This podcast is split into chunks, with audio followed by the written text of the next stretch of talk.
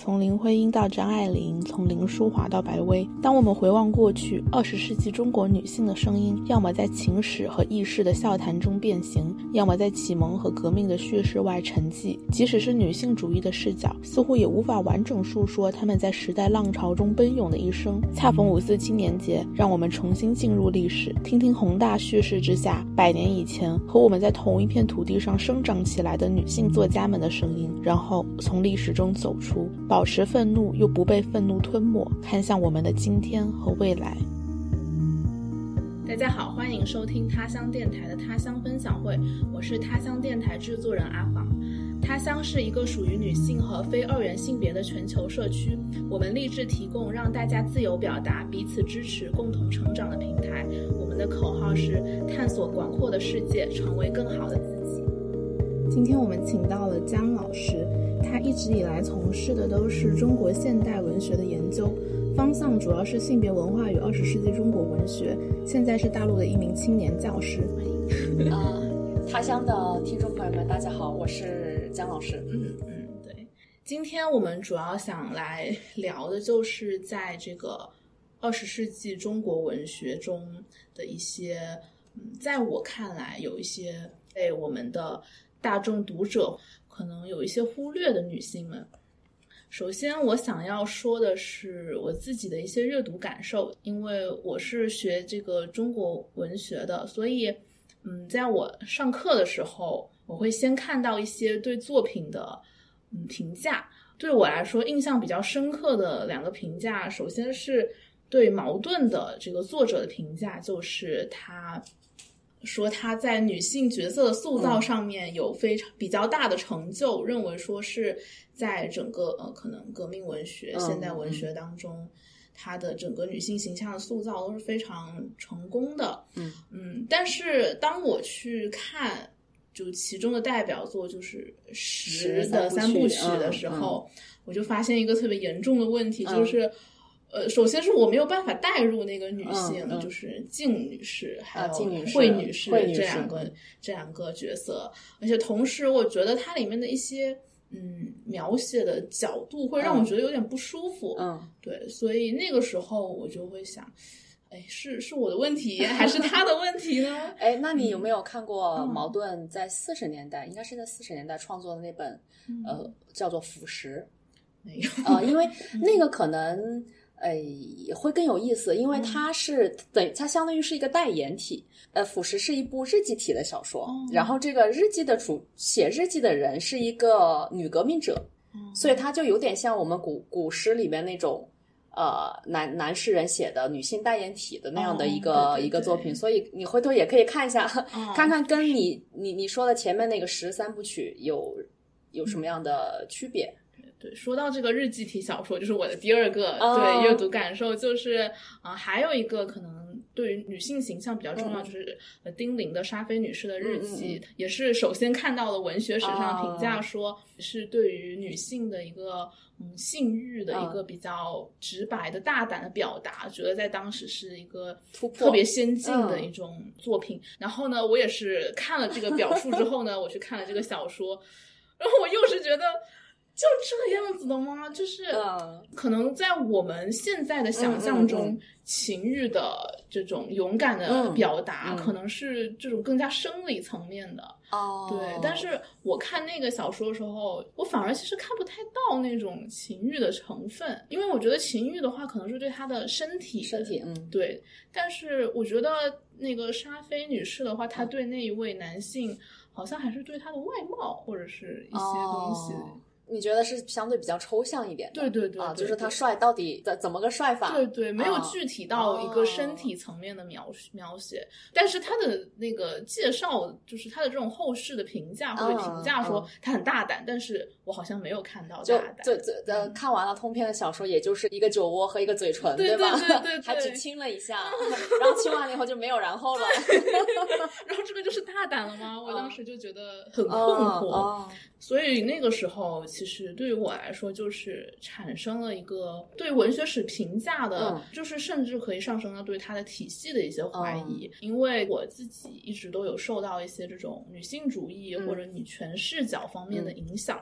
所以我就会觉得，给这些作品去做评价的，其实都是一些男性。我们去想象一个男性，他去阅读一些以女性形象为主的作品的时候，我觉得他们可以分辨出，啊啊，比如说静女士是优于虎妞的，就是那个说的是男男男读者在阅读这样的一些作品的时候，他可以做出这样的评价。对，就他可能他可以他可以很明显看出静女士这种可能对他内心啊的一些纠结的描写，呃，会比较多。的时候，他可能能看出这个是优于，比如说虎妞那种会比较。呃，你的意思是说，在这个文本里面，虎妞是被封闭了的，对吧？他就是作者没有把他的内心世界展现给读者看。哦，对，我会觉得他们可能能分辨出，就只是举个例子吧，因为我可能看的书也没有那么多。我明白你的意思。对对对，我觉得男的男性的一个嗯评论家、批评家、学者，他们可能能看出矛盾的描写是高于这个。呃，就是在人物形象的创作技巧这个层次上面来说，对。但是我觉得更加细微的这种，这个女性形象塑造出来之后，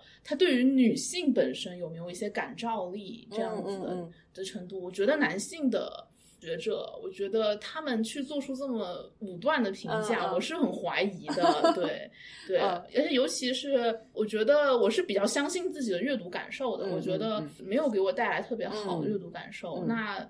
肯定不完全或者是我自己的问题，是他他有问题的。那当然，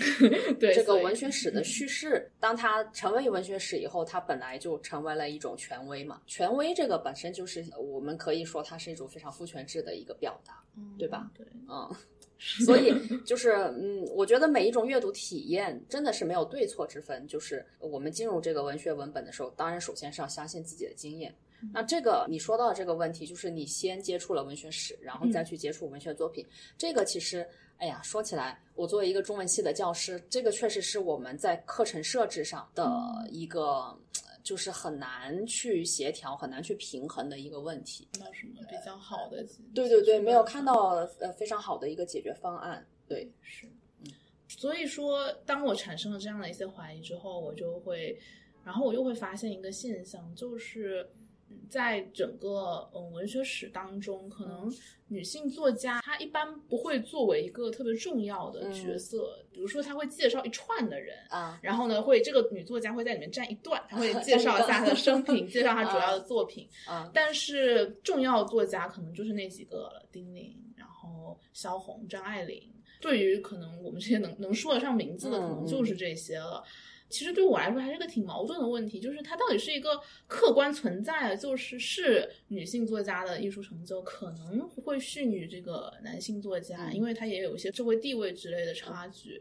但是这其中是不是存在一些就是我们后世的这种文学史叙述方面的问题？嗯，这个是肯定的呀。你想，我不知道你相不相信天才哦，就是当然有的天才他是就真的像从石头里蹦出来的一样，对吧？但是你如果就是我们放在一个长的时间段里面来看的话，每一个作家和每一个作家之间都是有联系的，每一个文学现象和每一个文学现象之间也都是有联系的。像张爱玲。丁玲、萧红这样的作家，他也不可能是突然蹦出来的，对吧？那就我们中国的这个女性创作、女性文学来说，它其实也可以理出一条自己的脉络，这个是肯定的。至于你说我们要不要把这样的一个女作家的群体、这样的一种创作拉出来，就是拉出来、单拎出来，把它建构成一种新的叙述。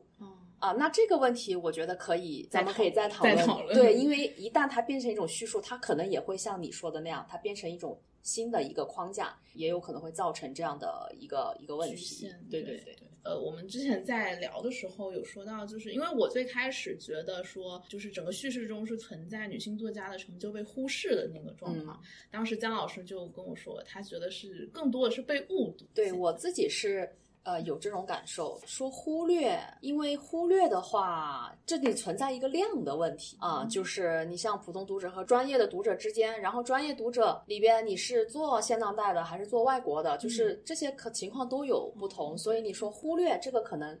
比较难以难以去讲，但是误读的话，它就是一个性质的问题，就比较容易讲，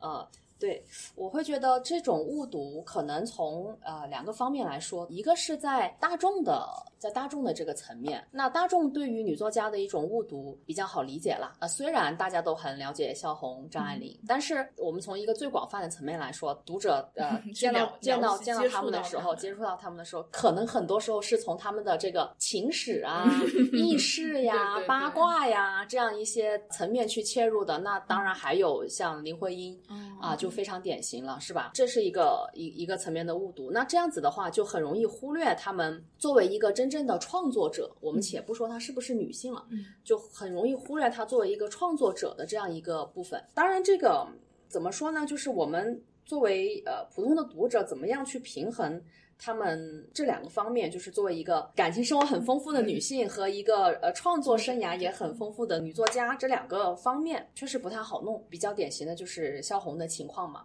应该是二零一四年、一五年左右吧。当时是前后有两部关于萧红的电影出来，啊，一个是那个霍建起导演导的那个萧红，那个应该是哈尔滨市政府有投资的，啊，当时应该是碰上萧红多少周年的一个纪念。对，当时呃，这个电影在各大校园都有进行这个校园的展映活动。我看完以后就非常的生气，因为这个这就是一个按照言情偶像的这样的一个套路在拍，消费他们啊，对对对，那当然是让人很不满。但是后来紧接着这个徐安华导演就拍了《黄金时代》。哎，这个《黄金时代》呢？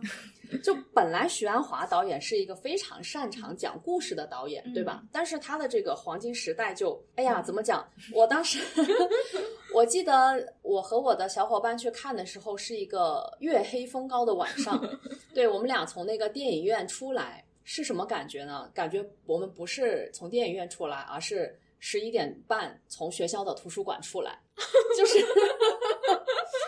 上了一对对，就是就是。重新复述了一遍呃文学史这样的，因为你想，你从他用的这个标题就可以感受到黄金时代嘛，对吧？他选了这样一个切片，然后他想把萧红这样一个女作家放在他那个时代的那个横截面上面去，这其实是非常典型的文学史的一种叙述方式。它里面也引用了大量的这个作品和文献。他这样做当然是为了努力呈现萧红的一个创作生命，但是效果就很艺术性，是吧？对对对，就是。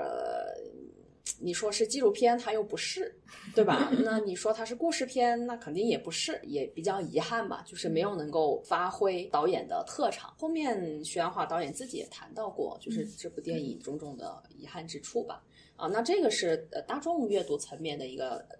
就是两条路径，呃难以融合的这样一个状况。那么在我们呃研究界的这个误读的话，可能更多的是一个。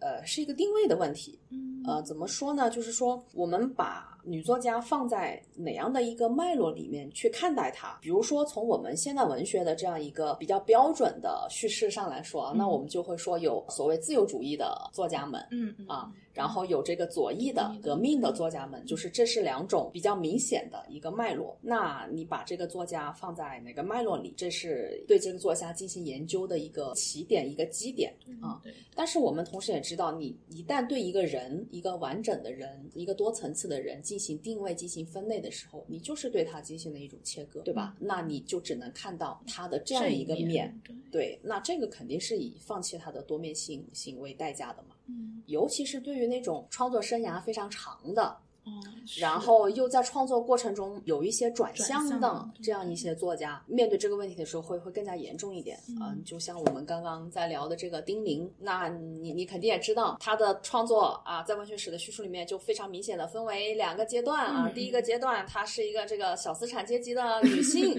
啊，写的是像孟轲啊、啊沙威女士的日记啊这样一些作品啊，是非常典型的一个小资产阶级的知识分子啊的那些苦闷啊、那些空虚啊什么。等等等等，可以罗列很多。那么到了他的后期啊，他接受了这个革命啊马克思主义思想以后啊，他开始这个蜕变啊，成为了一个革命者，投入到了这个革命的阵营之中。后来他就创作了像田家冲啊《水》这样的作品，然后他的视角就投向了这个革命群众。这个时候就进入了他创作的，呃，有的可能说的中性一点叫转型期，那有的就非常直接就说是成熟期。哦。啊。那你一旦说它是成熟期的时候，这就变成了一种一种定位。其实感觉这种书它前面是不成啊，对对对对对吧？对就是这样的一些表述就很明显了嘛。嗯你像丁玲一个这么创作生涯这么长、生命历程也非常复杂的这样的一个女作家来说，那即使是她后来所谓的这个成为了一个女革命者，成为了一个女战士，可是她也还是写了《三八节有感》嗯嗯这样的，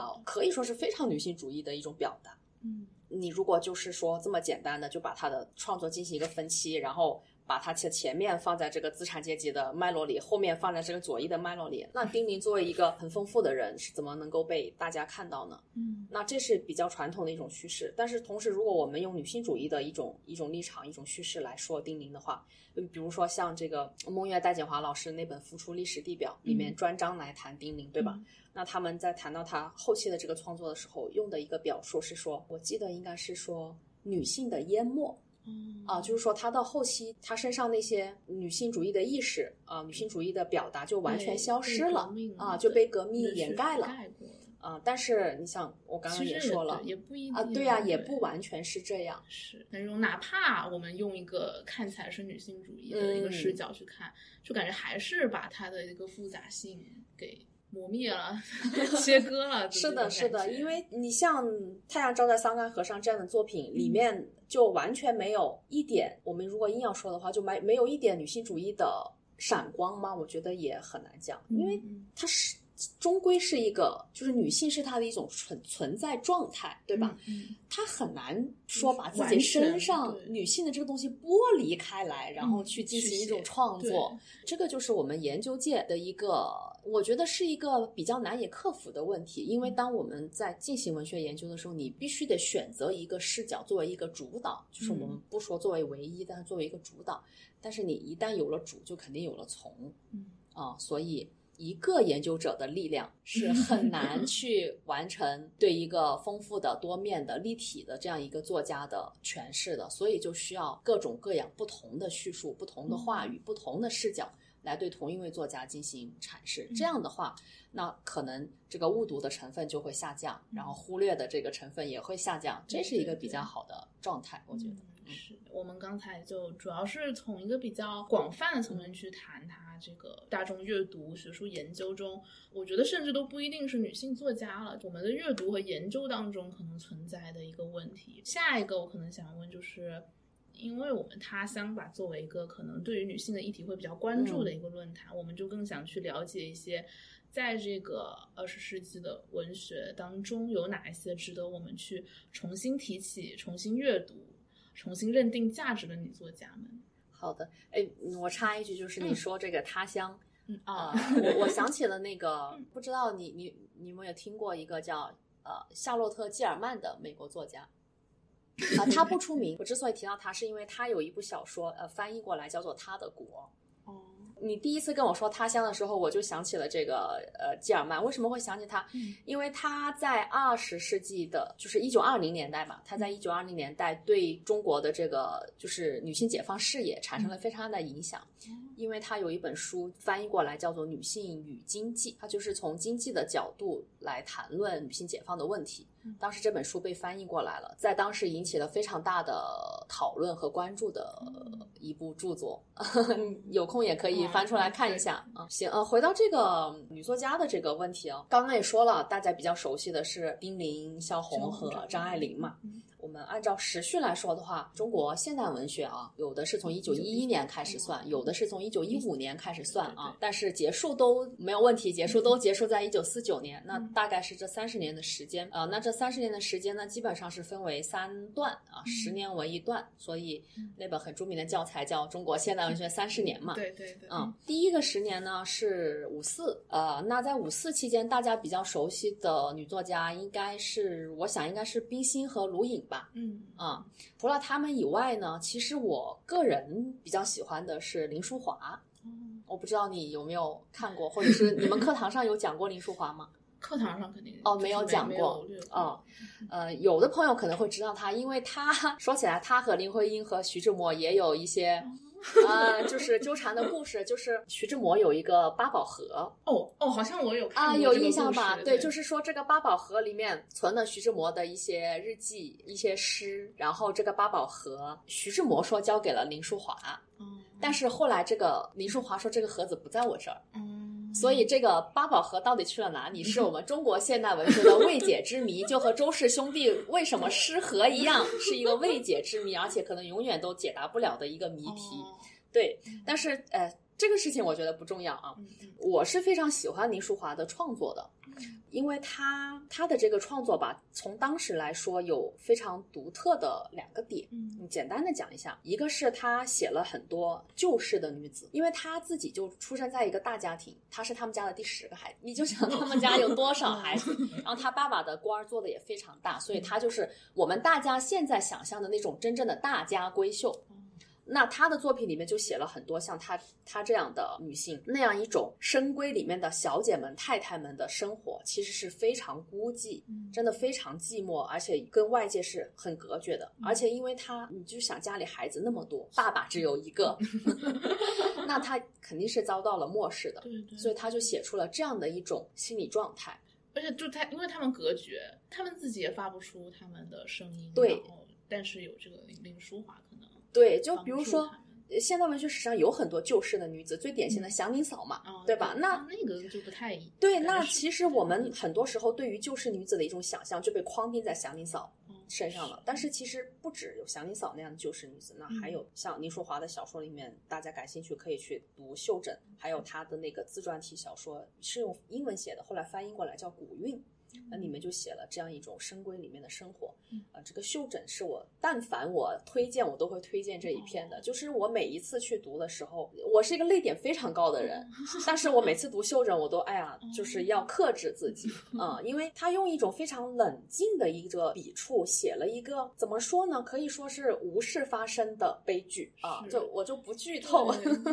我觉得这种其实对于我来说也是，其实更能啊，对他没有写很惨烈的。事情，但是就是很平静的叙述一件小事情啊。另外还有一部分呢，他写了一些关于这个新式妻子，妻子，而且特别是妻子，就是那种夫妻，呃，我们现在所说的核心家庭里边啊，还没有孩子的时候，就是小一对小夫妻的那样一些婚姻生活里面的片段。你可能不会觉得这有什么特别的。大家说那五四啊，那恋爱自由啊，个性解放，啊，难道不是所有的人都在写这些爱情小说吗？这样的东西吗？但是爱情小说很多，婚姻故事很少。哦。因为那个时候大家还没有，还没还没对走到这对对，还没有走到这一步，所以就林淑华写了一些，呃，也也不多啊，他写了一些这样的婚姻生活的片段，那个就非常的活泼，很有意思。里面有一篇叫做《酒后》，可能跟我们刚刚聊的那个丁玲也有一点，哎，好像有听过，对，有一点有一点关系，就是他写一对小夫妻啊，请了一个那个男性的朋友到家里来做客，然后大家就在那里吃啊喝呀，都很高兴，然后这个男客人就喝醉了，然后就在沙发上睡着了，然后这个客人呢长得非常的漂亮，很俊美，然后这个妻子呢就突发奇想说我要去吻他一下。哦，那他妻子要吻这个男性的客人，那她的丈夫会有什么表现呢？然后他们两个如何就要不要吻这个问题进行讨论呢？以及最后到底有没有吻呢？大家可以去看一下，感觉 这个设置还是挺神奇的。对，还有一些类似于这样，还有《花之寺》啊这样的一些，呃，他的作品篇幅都很短小，然后都非常的精致，和他的整个人的这样的一个状态非常的吻合。对，这是我就是五四这一波是我很喜欢的一个作家。嗯嗯。然后到第二个十年的话，呃，一般我们就叫做大革命时期嘛。嗯，大家很熟悉的就是刚刚说到的丁玲和萧红了。那么除了他们俩之外呢，像湖南的作家白薇，她是被呃严重的低估了的。其实她的作品创作总量吧，她总的体量在女作家里边。或者说，整个现代作家里面其实都不算少的了。他有戏剧十来部，诗歌一百多首，长篇小说应该是有三部，但是有一部应该是没有写完。然后还有很多散文。那我记得应该是二零一三还是二零一四年，湖南人民出版社啊出版了他的文集，是一共有四卷。那包括书信和日记在内，有两百六十多万字。所以其实他的体量还是还是挺大的。那他之所以不为人所知，就是我刚刚前面说到那个问题，就是怎么对它进行定位。我们沿用刚刚的那个框架，那我们可以说从左翼的角度来看，觉得他太小资、太小情小爱，写了很多情情爱爱的东西。那从女性主义的视角来看呢，又觉得他好像对于阶级的话语、对于革命又太亲近了。嗯，而且他的创作吧就很微妙，就一直跟这个时代主潮有一种错位，就是 别人在关心自己的生活、关心自我的时候，像丁宁在写沙菲女士的日记的时候，她去写革命，嗯。嗯，然后好了，大家都开始写革命了，她开始写自己了，她写自己的悲剧生涯，悲剧生涯是她的一部长篇小说的名字，其实是以她和诗人杨骚的这个感情生活吧为主导的这样的一一部小说，所以。就是，就总是在错位，所以他就总是不被大家看见，也不被我们文学史看见。嗯嗯，其实她是一个，我们刻板一点来说，其实她是一个长得非常漂亮的姑娘。嗯，那么到第三个十年，叫抗战到建国这样一段时间，这个时间当然是属于张爱玲和苏青的了啊，大家很很熟悉了。其实除了他们两个之外，在上海啊，在江浙。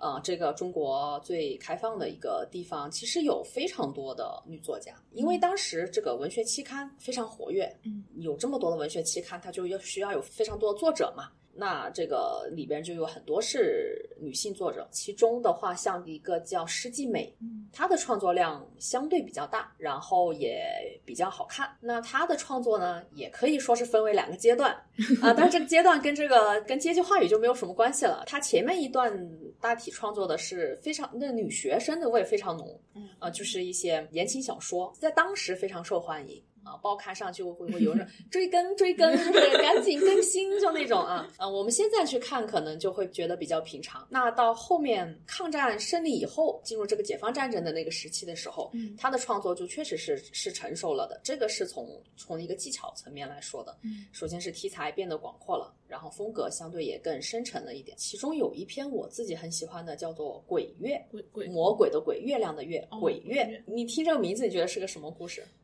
啊，很难猜。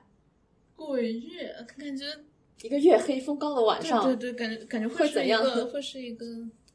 猜不出来，是一个殉情的故事。哦哦，殉情，理。听听起来是不是好像也就是他是讲一个呃小康之家吧，一个小康之家的这个姑娘和他们家的长工恋爱。的故事听起来也是不是也挺土的？因为像这样的故事 其实还蛮多的，嗯，很老套。但是大家可以去看，这是一个其实是一个反言情、反高潮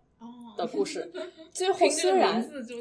虽然是殉情了，但是到底是怎么殉的呢？这里边有有有一些反套路的东西，嗯，然后也有一些非常女，我们可以说是非常女性主义的一种表达。啊，那除了他之外，像呃，人民文学出版社编了一个小姐集，这个小姐集里面就有石井美的作品，然后还有很多当时在这个东吴地区的这些学生女作家的作品，嗯，然后还有上海远东出版社编了太太集和闺秀集，你听名字就知道啊，你听名字就知道，就是这样的一个创作群体，它是具有什么样的身份。啊，但是我不敢说就是质量非常高，但是它作为一种呃，我们说文学生态啊，一个创作群体，当时就是非常活跃。嗯，啊，在这个四十年代的上海，其实是真的是有非常一一大批呃活跃的，活跃在报刊杂志上，活跃在文学期刊上，嗯，呃，也也活跃在这个校园里面的这样一些女作家非常多，大家感兴趣，这些集子也很好买，都可以看，上面还有关于关于他们的这个作家小传呐什么的。嗯，是对。接下来其实就是要进入我们今天的一个可能，呃，就是我当时在计划这个节目的时候，其实就就是在想说，如果我们只是泛泛的去谈有这么一个作品，嗯，然后呢，这个作品里面讲了什么，好像跟上课都挺像的。对，对我觉得那如果我们要比较嗯深入的去聊的话，我当时想说，哎，我们可不可以去聊一个作家？对，然后呢，当时张老师就。跟我说想要聊一聊杨刚这一位女作家，然后呢，可能就会进入我们现在下一个部分，我们要去详细的聊一聊杨刚这位女女作家。嗯，杨 就是姓杨的杨，刚是刚强的刚。其实这个名字听起来还挺奇怪的，因为我们经常说什么叫要阳刚类的，呃会有那种奇怪的联想。哦，阳刚之气那个对阳对对刚是吗？这个确实是他自己改的名嗯，字。对对对嗯，对，他原来不叫这个。我我我我们对对我们揣测，也许是确实取了阳刚之气这个的意嗯思。但是当然那个时候嗯还没有被、还没有被滥用。啊，那个时候对对对对，嗯，对，张老师可以说一下，就是为什么想要在今天这个节目里面，我们来主要聊这样呃一位女作家。对你，你一开始跟我就是我们在讨论聊什么的时候，我杨刚和白薇是嗯首先跳入我脑海的两个名字。白薇呢，是因为刚刚说了创作体量比较大，所以啊长篇小说比较多，所以聊起来可能不是那么容易，所以我就选了杨刚。呃，那我我是怎么发现这位女作家的呢？嗯我自己一直做的是这个呃现代文学家庭叙事与伦理转型这样一个专题。嗯那家庭叙事嘛，那肯定就会涉及到结婚的故事、离婚的故事、嗯。啊，这个情欲的故事，以及非常重要的生育的故事。嗯。呃，所以我就是在关注这个呃生育叙事的时候，阅读了很多呃文献，就是在搜集这个材料的过程里面，里面呢就发现谈中国现代文学的生育叙事的时候，基本上都会谈到杨刚的一篇作品，叫做《肉刑》。嗯啊，那么我就是顺藤摸瓜吧，相当于，因为我也是第一次碰到这个作者，然后我就觉得，那不可能他只写了这一这一一一一一篇作品吧？嗯那你要是一篇作品就能传世《春江花月夜》吗？就我觉得这太神奇了，我不是就很好奇，嗯。然后我就对我就去找他别的作品，然后就发现了他吧。那么读完了他的小说以后，我发现其实《肉刑》应该是我个人觉得，按照我个人的这个趣味啊，是他的作品里面其实相对比较普通的。对对对对对吧？这个这种感受是吗？好了，心有戚戚焉。是的，好的，好的。嗯，嗯那这个肉刑会被反复提到，那当然就是说，还是因为它的这个题材。因为刚刚我们说了，五四的时候爱情小说很多，婚姻故事很少。那么到就更少了，啊那么到了三十年代、四十年代嗯，婚姻故事开始变多了，嗯，哦但是婚姻里面的生育仍然是一个比较少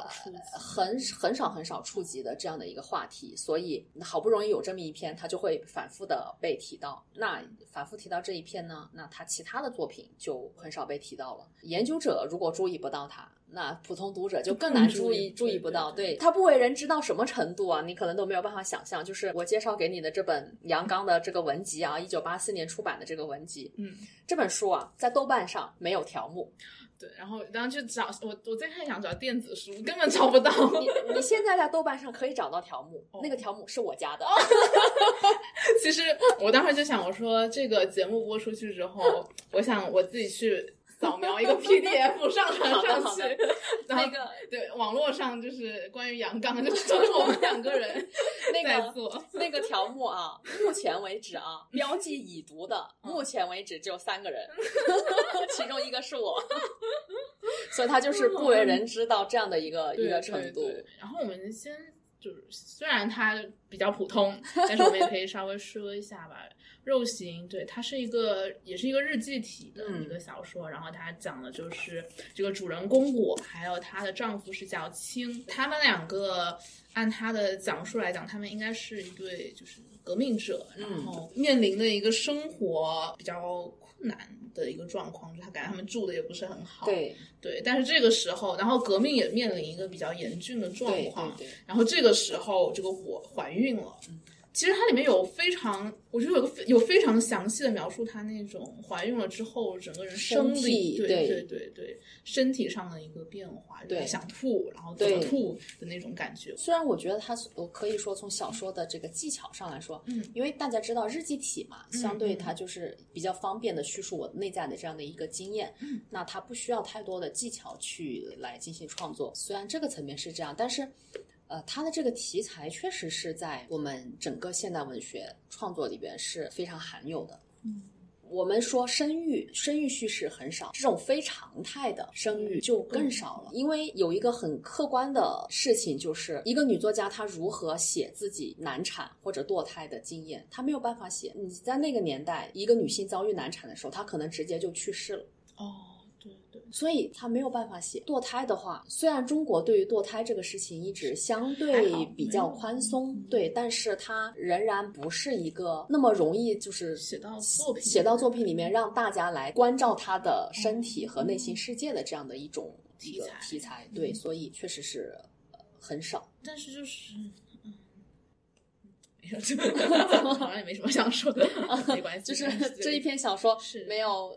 特别大的讨论的空间对是吧？所以除了题材以，外，除了题材，嗯对，就是我感觉，就除了题材，就就没啥可说的。而且尤其是在看了他后面其他的作品之后，哎是的对是的就更感觉，嗯嗯，不怎么样。而且就是说，他关于身体的呃生育这样一件事情，怀孕、生育嗯这样一件事情，对于女性身体作用于女性身体的那样一种感觉，似乎又没有萧红写的那么哦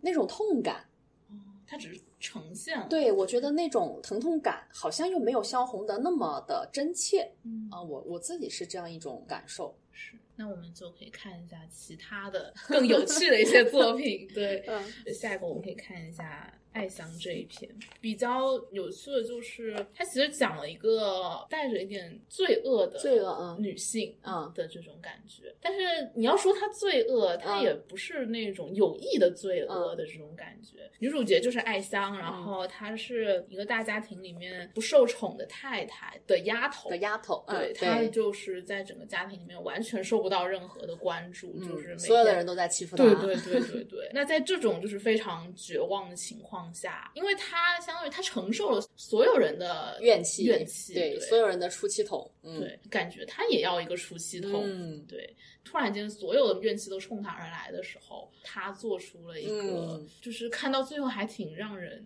震惊是的。就是他的我们刚才说的这个罪恶，其实就发生在最后一段里面，是的是的。就在这个文集里面，就是那一页，嗯。那个冲击力其实还是蛮。就是在阅读前面的时候，感觉也就是一个大家庭里面的小丫头对，像这个很惨巴金也写过什么？鸣凤对吧？就是大家庭里的丫头，也是我们现代文学里面非常普遍的一个，就是作为被压迫、被侮辱、被损害嗯嗯，的这样一个，可以说是女性死者吧。哦，啊、对吧？因为明凤凤是一个非常典型的女性死者的这样的一个存在。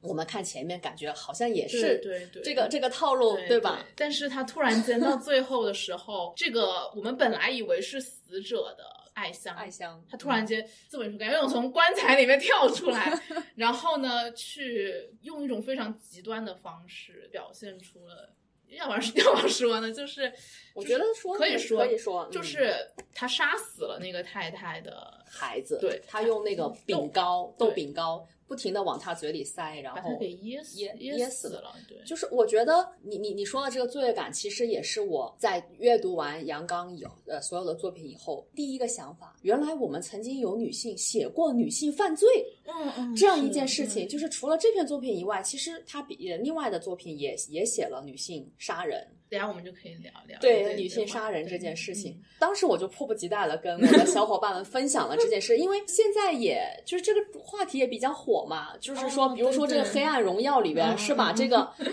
她要杀死她自己的这个家暴的丈夫。嗯啊之类的，这个我们不仅仅是东亚女性啊，欧洲的资产阶级、中产阶级的妻子们，对啊、也会做出这样的事情，好像是一个非常新的一个一个东西。但是我当时看到就说，哇就是对啊，就一百年前已已经有人在写，有人在写了啊、而且 整个的那个那样一种脉络，跟现在也那样一个模式吧，或者说这个女性不停的被暴力、嗯侮辱、损害，她最后奋起一搏，嗯，那样一种爆发，也也也是给我很大的冲击。而且就是你不会觉得他的这个犯罪是突兀的，就是你当你看到发生了之后，你觉得确实是有可能会发生这种状况的。他也不是说纯粹就是说呃女性犯罪一种爽的感觉，对对，其中是肯定是有他的思考，因为那个时候还没有什么，这个不是一个非常火热的话题，是的，是的对，她当时还不是一个议题，不像对现在一样对对。嗯，虽然我们现在没有办法去知道他为什么要写这些作品，但是我觉得他能写出这这些东西，而且其实完成的是挺好的，完成度很高。对对对，当我们说它是女性犯罪的时候，好像是一种很有意识的主动要去怎么样。但是其实从这个文本里边来看，我觉得他的那样的最后往这个小孩儿嘴里不停的塞这个饼糕的那样一个过程，它其实还是一种无意识，嗯对对吧？？他那种实在是不知道如何宣泄自己的情绪，其实他也不知道怎么处理这个孩子。是，对吧？因为他前面写了很多，就是这个孩子的妈妈也其实不知道怎么处理这个 孩子，因为这个孩子每次一出现的时候，感觉就是要么就是在拉屎，对吧？他重复了好多次这个那个床弄脏了，对，孩子又拉屎了，孩子又拉屎了嗯，在那样一种其实整个爱香的生活，他自己的一个存在的状态，以及他身边围绕着他的这些事情，其实都在一个失序的状态里面。嗯，他俯视的这个不受宠的太太，嗯。也是在一个很失序的状态里边。嗯那所以他最后是用一种食物，原来应该是去喂养人、哺育人、赋予人生命的一个东西，去杀死了这个孩子。其中的这样一种象征意味，我觉得是当时我也是久久不能平静。是对，因为我我们如果读的文学作品比较多的话，会发现女性和食物之间，它确实有一种很微妙的，或者是说很深刻的一种羁绊。我相信你也看到过很多关于女性这个厌食或者是暴食这样一种故事。关系，对对对在这里它作为一个一个凶器，对一个凶器，它不是进行自我伤害对，而是去伤害了嗯别人。还有一篇就是刚才我们讲的那个杀人的，嗯是那个黄黄梅梅村的的故事事，嗯没错。他讲的就是这个叫赵顺英，后面他的名字就变成了陈二奶奶。对对对。然后呢，这个他一开始就把他交代了，就是这个陈二奶奶杀了三个人，对而且是用一个非常残暴的方式，就是用刀用刀砍死了三个人。这个时候就开始倒回去说他嗯为什么会去砍死这三个人。那在这篇文章里面，就感觉，就虽然说他也不是一个有意要去做这件对事情的，就是比较情绪的、对情绪化的一个状态，但是它肯定相比于爱香来讲，它是一个可能罪恶程度会更高一点的一个故事。对，就是因为这个成人奶奶一直生不出孩子来，就是非常典型的一个状态，吧？对对嗯。然后呢，她的丈夫就想要就要收一个姨太太，嗯，她就是之前一直塑造就是她是一个挺强势、强势的女人，对嗯。但是她丈夫还是想要收一个姨太太的时候，她就对这个姨太太还有姨太太带来的儿子和女儿就是百般刁难，嗯对，然后呢。一个恶妇的形象，对对对嗯。对对，中间有一些就是怎么去刁难她，后面是这个陈二奶奶，但是她的生活也算是继续下去的时候，然后她突然间有一天说她怀孕了，嗯嗯，对，然后后面我们知道她是假怀假怀孕假怀孕，嗯。就是假装自己怀孕，后面呢生了个儿子。对，其实是报跟跟别人做了一场一场交交易易，对就是要来了人家生出来的儿子，儿子，对、嗯。这一个事情被揭穿的时候，那一对夫妇真正的父母过来要要要孩子，嗯，对，然后呢，他的整个这个骗局就被揭穿了，他就陷入了一个绝望的境地。在这个绝望的境地之下，因为其实那个那位那一对夫妻是要来要钱的嘛，嗯，对，对，她的那个丈夫。然后呢，包括那些姨太太啊，就是也是处于一个情绪很激动的状态。然后呢，她在这个自己也挺绝望，然后呢，又在一个大家的情绪都比较激动的状态之下，她就拿起了刀，施行他的这个犯罪。但是我又会觉得，就是挺有意思的，就是他虽然写女性犯罪，但是他其实犯罪的那个场面，其实都放在最后，最后讲，而且讲的挺快的。一笔带过了，对对对嗯。对对，这个就是其实和当然我这么说可能也有一点刻板印象啊，但是我必须得要说，起码从我们现代文学的这个、嗯。呃范围里来说，关于这样一种暴力场面的一种围观、一种写法，女性和男性确实很不一样。不知道你有没有看过那个施哲存的《石秀》？啊，那是一部我们可以把它叫做心理分析小说吧。嗯其实他重重构了石秀的故事，就是石秀杀杀嫂嘛，嗯这个是《水浒传》里面写的，那个就是一个非常精细的，我们可以说是用现在的，如果他把它拍成一个电影的话，那它一定是一个限制级的电影，是一个 黑色电影。对对 对，因为它有非常完整的一个。关于这个暴力的一个呈现，对，其实像就是说，像黄梅村的故事，像杨刚他想更想展现的，就是前面那个哀香也是，是是什么东西酝酿了，最后导致了这样的一个一个暴力？对，他的兴趣点并不在说杀人本身。对，我我自己是觉得这个里边挺有意思的一个事情在于，一般关于这个姨太太哦。都是那样一种想象，是吧？就是说，哎呀，姨太太嘛，那肯定就是叫什么，肯定会很妖媚嘛，很会取悦别人。但是这个黄梅村里面的这个姨太太，就感觉是一个非常普通的，嗯。一个女性，然后感觉她来到这个家的时候，其实也多少有一点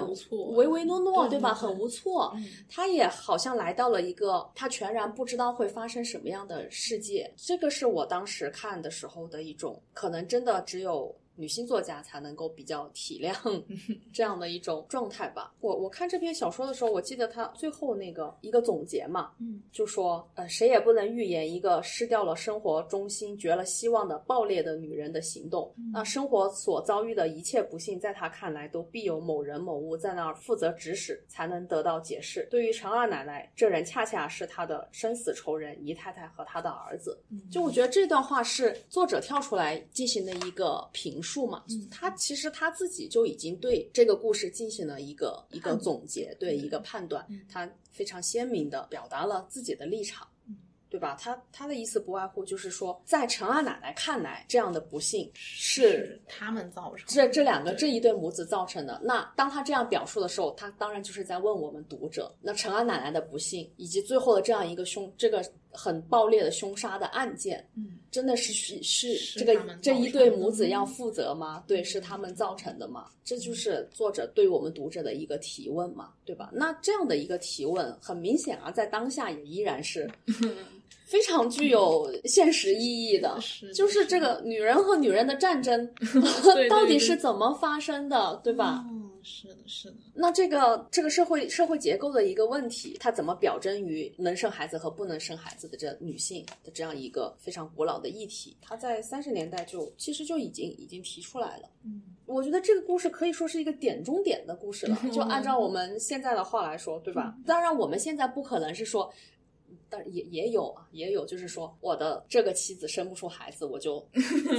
找另外一个妻子，对吧？只是说现在你这样就叫重婚了嘛，所以你必须得就是离婚怎么样？那那在过去就你可以娶妾来完成这个任务，那所以问题也始终还是那个问题。然后我觉得他写这个陈二奶奶的这样一个，我刚才念的那一段，就是一个。绝了希望的爆裂的女人的行动，其实会让我想到西方文学史上这和这个女性主义批评里面非常重要的一个概念，就是这个阁楼上的疯女人，对吧？我们如何去认识这些疯女人？对，其实是一个真的是我们整整个社会如何看待女性的一个一个问题。就是我相信每个女性身上都有疯的 疯魔的那样一一一面。嗯。只是说，可能有的女性比较幸运，她没有被激发出来，或者是没有被逼进那样的境遇里面。那像陈阿奶奶这种，在那个社会里面无法延续香火的女性，她必然会被陷入到这样一种一种疯魔的状态里边去。虽然他表现出了一个非常强势强势的状态，但是他整个人的价值是被否定的，就是因为你生不出孩子来。对对对，就你再虚张声势，别人都可以在背后对你就是踩一脚，这种感觉。因为对，因为他其实。里面还有设置一个隔壁偷听的那个那个叫什么王妈，嗯，还有那个叙述者，嗯，对他们其实对这个成人奶奶也不是一个非常友善的态度。对这个小说，我觉得你刚刚提到这个就是这个旁观者嘛，嗯，就是他这个视角，其实我我觉得多少是一种儿童视角吧，嗯，对，对吧？他这个叙述者是一个小孩子，嗯，所以当他以一个这个小孩子的眼光去看待这件事情的时候，他多少有一种有一种好奇。对，但是是比较有一种窥探，对对，但是又有一种懵懂，嗯嗯，就是这个事情，他好像是看个热闹，嗯，但是在一个儿一个孩子眼中的热闹是一件对，其实是一件非常三条生命，三对一个非常大的悲剧，嗯，这样的一种视角和事件的这样一个对比，我觉得可能也加强了这个故事的给人的一种一种冲击力吧。嗯嗯，刚才其实就是有提到说，他在这个黄梅村的故事里面，其实提出了一个挺现代的问题，就是女性当下的一个问。题。嗯对，就是前面还有，就是我自己看了之后印象比较深刻，就是生长这一篇，就是他也是在很早以前提出了一个在现在看来也非常有现实意义的作品。生长的话，它就是讲了一个进步女性，叫做维明，我们现在非常流行的双女主叙哎事啊，是的，是的，是的。她另外一位女主就是一个被困在了旧式家庭里面的秀美。嗯，呃，这个秀梅她怀了一个别的男人的孩子，对但是呢，她的丈夫是一个反正有有官职的人，对有官职的人，有有官职有权利的人，对，嗯然后呢，对她的态度也挺不好的，嗯不太关心她，也是在这种不太关心，所以她就是在就是出去又认识了一个嗯她觉得是真爱的男人，在那个真爱之中，就是她怀孕了，对，对，怀了那个男人的孩子。当这个进步女性为名知道这件事情了之后呢，就过一直过来劝她，你要把孩子给打了。啊，然后然后呢，你要跟那个你真正爱的男人私奔，对对，那个时候应该就是在维明看来，就是我想要帮你对，逃这是这是一件非常理所当然的事情，嗯对，其实我们现在也会有，就是有这种情况，就是当比如说一个女性，她嗯，在她的家庭里面不幸福了。比如说她在社交网络上面嗯说出一些就是求助的话语的时候，底下其实主要评论就是那你就离婚呐、对，你就离婚，对啊，离开他，对对对，嗯这个维明也是这么想的。然后呢，这个时候就发生了一件事情，挺小的一件事情，因为就是她要堕胎，所以她要。就是找诊所找对找找诊所，然后呢，这个维明就是帮他去找这个诊所之后呢，秀梅就说他上面写了他的名字，就比如比如说他要它应该是一个类似于介绍信的这样一个东西对，就是嗯。跟这个医生介绍嗯。这个情况，嗯。对对对，秀梅就说可不可以不要有我的名字嗯。在这个介绍信上，就是还有很多的顾虑，嗯，嗯。对对对，其实也是可以想象，他那个时候想应该是怕别人说三道四啊的那种感觉，因为你去外面堕胎还是一个挺呃，非常严重的事情，对对对，维明就说这小事儿，呃这这有什么了不起对的嗯你要现在赶紧出来才是最重对要的。但是秀梅后面也是听了他的这个说法，就说嗯就嗯在我们暂时搁。浅这个对对不管了，对对但是呢，最后就是因为这个名字嗯。的问题，他这里面写的比较模糊，但是我觉得应该是这个医生透露了他的消息，哦，就是因为有名字嘛，就嗯透露了他的消息以后，然后她的丈夫就是对知道了这件事情，整个事情，就是他们本来已经计划要逃跑跑了，了但是就是在她准备就说哦，我们明天就要逃跑的时候，她丈夫就突然间走过来，就是说你在干什么？把他们抓获了。对对对对对，然后呢，就整个她的出逃的这个计划就失败了。对，她其实用了一个，就是用了一个很具体的事件，它背后是有一些，当一个进步女性去面对一个旧式家庭里面的女性的时候，我我想为你好，嗯，想要让你逃出这个家庭，但是这个为你好，有的时候反而好像造成了一些大家都不想看到的结果。对，可能我在当时读的时候还没有那么感触，而是在我后来回溯一些事情，就是每当像你刚刚说的那样的一些事件发生的时候，以及我和我的朋友们，就是我的朋友向我求助的时候的那样一些场景的时候，我回想起来这个故事，我内心会有很多触动。可以说，这个故事是让我进行自我反思的这样一个故事。嗯，因为我就很容易带入为把自己带入为民的那个角色，因为就是从从我的个性来说，可能会跟维明很像。你像这个小说里面说，这个维明在近代家庭出身啊，父母十分珍重啊，自由自在的长大，性情活动从小就受着完全的近代的教育，从小就和兄弟们以及兄弟们朋友混在一起，玩笑和严肃的争论都有他的份。对于他，天下没有不可能的事情。嗯，我会觉得说，维明对于呃秀梅的那样的一种不理解，或者是说我们用那个词，就我们经常用的那句话叫做“哀其不幸，怒其不争”的那样的一种状态。我日常也经常有那种状态，嗯就是我会觉得。为什么呢？为为什么不走？对，有有那么难吗？你为什么不能更勇敢？你为什么不能更坚定？但是就没有办法意识到，这个是你过去二十年、三十年的人生的所有，最后打造出来了你和你的朋友是两个完全不同的人。你没有经历过，就维明没有经历过秀梅那样的生活，他真的就没有办法理理解，没有办法感同身受，或者是说，我们从更实际的层面来说，他没有办法真正的为他着想。呃，这个故事对我的另外一个感触是，这两个女性主人公她的一个比较，就是虽然从表层来看，好像就是说文明更进步，然后她的那个意识意识更解放、更先进，或者怎么怎么样，但是我们从她处理这个秀梅的和这个堕胎医生沟通的这样的一个事情里面，我们就可以发现，其实她对当时包括她自己在内的女性和人的一个真实的生活状况，她其实并不了解。她正是因为不了解，她才会觉得把秀梅的名字透露出去是一件无所谓的事情。但是秀梅她她就没有有这种生活对，她就非常的，其实她非常的冷静，对吧？嗯她也很细心，也很考虑事情，考虑的非常周全。嗯你像她不但考虑了她的名字能不能透露出去，然后当她的那个我们说她的情人嘛，她的真 爱出现了一些状况的时候，她立刻就做出了准确的判断。嗯他都不用跟他联系，她就知道哦，他一定是忘记了，或者他一定是在这个旅途的过程中遭遇到的一些波折，所以她没有能够按时出现。然后当她的丈夫抓捕他们的时候，她也表现出一个非常冷静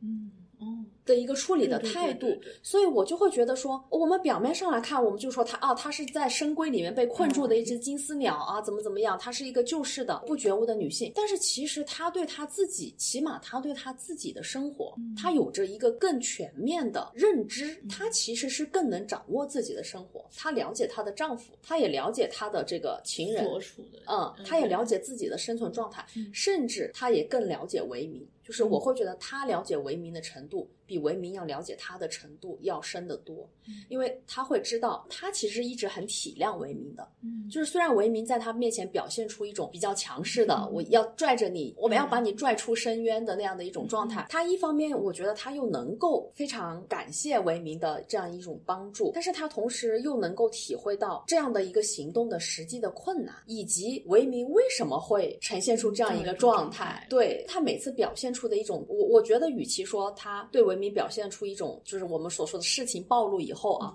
他与其说他表现出了一种责怪，其实我倒觉得他可能更多的是一种体谅。嗯对对吧？就是那样的一种啊、一种包容感，嗯、是非常打动我。对，就是我觉得后面我们当我们去塑造这样的一种关系的时候，嗯我们会把维明的这种特质反而会放到那个进步女性身上去，嗯嗯就是比较抽象的。就是我会觉得，比如说，虽然我现在想不起来有哪一些故事，嗯但我会觉得，比如说刻板印象里面可能是那个进步女性她是能够包办一切的，然后我是来拯救你嗯怎么样的。但是这个小说里面，她把这种冷静的、能够纵览全局的这种特质放到了这个看上去被困住的女性身上，这个反而就是他们的这种形象塑造，又是它是一个现代的题材，然后呢是一个在很早以前写的现代的题材，但是它又没有落落于我们后面落入的那个窠臼里面一个窠臼里面对对对而且他这样的一个一个小说，其实我们如果把它当做是启蒙者与被启蒙者的这样一个关系的话，嗯那它完全可以就是融入到我们新闻学的这样就是知识分子的一种叙事里面。因为像鲁迅啊，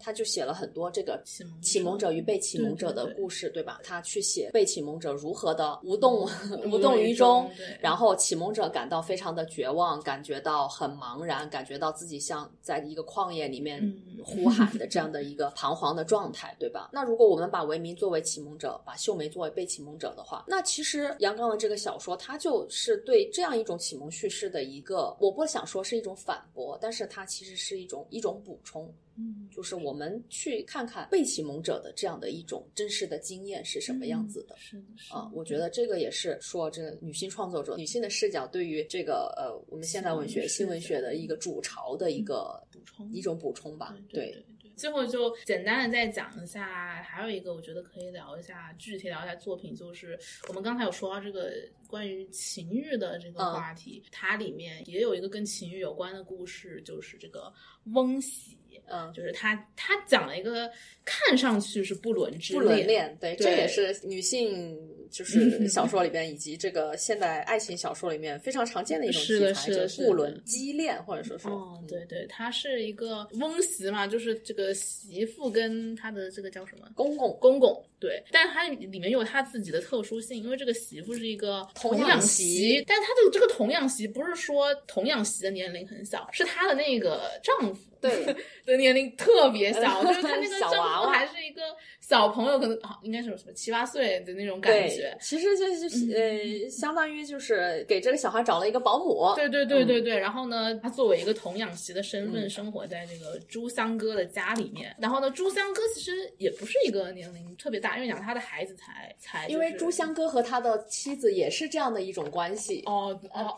对对，也是。好像我当时没有注意到这他他们也是这样的。关系哦，是，所以说这个事实上年龄差距没有很多的两个人，就是这个童养媳叫月儿，她的公公是朱三哥，他们在就是日常的劳动与生活之中，对对对，就产生了一个 感情，对，产生了感情，而且这个月儿对朱三哥的这个感情，其实是就是在他的描写里面是跟他的身体嗯挺相关的，就是这个可能就是会更符合我想象中的。对于情欲的这个大胆的描写的这种感觉，哦，这个这个就是让你感受到了，这是有关于身体、有关于情欲、有关于爱欲的这样的一种一个叙事、一个故事，对吧？对对对。如果说这个，就是还有一个，就是还有一个小说是，就是也是他的那个，就是《环秀外传》嘛，它是一个中篇，体量比较长，对，所以更多。对，但是因为我们现在就如果跟翁喜相联系的话，我觉得他跟这个也挺有有关系，是的，因为他讲的就是，哎，我们刚才有说到那个长工的，就是的的故事，其实给我印象很深刻的，又是最后那几句话。嗯，他本来跟有一个长工，就是有对恋爱产生了一个恋爱的关系，然后呢，被他的这个雇主，对，呃，对，雇主打断了。嗯，让我感到意外就是打断了之后，就是也是他自己过了比较绝望的一段生活。在最后一段的时候，他没有写这个环秀怎么去怀念原来的那个长工，他是写环秀又跟另外一个长工。嗯，有了一些亲密的接触。嗯，对，你看，就是说他的身体还年轻，眼睛也年轻，嘴也年轻，心更是年轻的。他一面撒着米，一面想着那个高高的赤黑松浦的农人正在他背后洗他多毛的腿脚。他迷迷的想，他会来的，他会来的。他这个就是挺明显，他不是爱情，他不是说对于那个特定的原来的那个长工的爱，我觉得他爱的是一个抽象的有男性魅力的男性，这个男性是谁好像都不太重要。如果那个长工走了，虽然说是给他带来一些伤害，但是他其实就能够从这个伤害里面走出来。嗯嗯对对对，这个其实是让我觉得挺意外的。嗯。我当时看这个翁喜啊，我也是说，它确实是一种情欲，然后这种情欲给我的感受是非常健康的，嗯嗯嗯，充满了活力，嗯。和生活的希望，嗯，我们还是可以进行一个简单的比较，就是像这个萧红的《生死场》里边，嗯，他在写到这个金枝的第一次性经验的时候，嗯，他前面做了一个铺垫，呃，我们可以说写了一个起心，嗯，就是说这个西红柿红了。嗯，然后就没有了，啊，然后他就跳过了金枝的这样的一种感受，去写了。哎呀，我这脑子也不行了，就是和金枝，就是等于是恋爱的那位小伙子，去写了他的身体的感受。那其实无论是对金枝来说，还是对于这个生死场的这个主题来说，那萧红会认为这样的一种情欲性的冲动是给女性造成非常大的伤害的。嗯，所以他没有怎么写，他就写了一个西红柿红了。嗯啊，但是在这个翁喜里面。他就有这样的一种情欲，是生活里美好的那个部分，嗯嗯，对吧？是给人以希望的那个部分。我们也可以再回到沙菲女士的日记，你会觉得那样的一个东西不至于的，好像没有那么热烈，没有那么大胆。我觉得多少也跟沙菲作为一个知识女性，她的一种表达，或者是说不仅是表达，就是她本身对情欲的一种体认，可能就有关系。因为可能对于一个知识女性来说，我要承认，或者是我要表达我的情欲的时候，我就是经过了很多修饰，可能我内心已经翻江江倒海了。但是我最后我就只说你那个嘴唇和酒窝。但是翁媳她写的是一个乡村的一个少女，她没有那么多词藻，她没有看过什么小说，对吧？她。他没有任何前置的文本，嗯，所以当他看到一个健壮的、健康的男性，尤其是和他的那个小丈夫 那个没有任何性征、没有任何性征的小丈夫 进行对比的时候，他就非常朴素的知道，这才是一个男人，对对，这才是一个男性。呃，能够给我的生活、给我的身体带来快乐的男性，那他就是有，就是粗壮的腿，对，有宽厚的肩，嗯，有什么样的胸膛，我或者说，就对于那个年代的乡村少女来说，多毛是一件，对对对，很好的事情。多毛是一件很好的事情，意味着他结实，嗯，他能干活，对吧？呃，这个我可以跟你讲一个八卦，就是我在课堂上听一个中年的男性老师讲过这 篇故事，哦哦，他也是在和沙飞进行比较的时候讲的。就是他用一种非常痛恨的语气来讲，就是为什么呢？就是在他看来，沙飞是不，他认认为丁玲和杨刚写这样的作品都是耍流氓啊？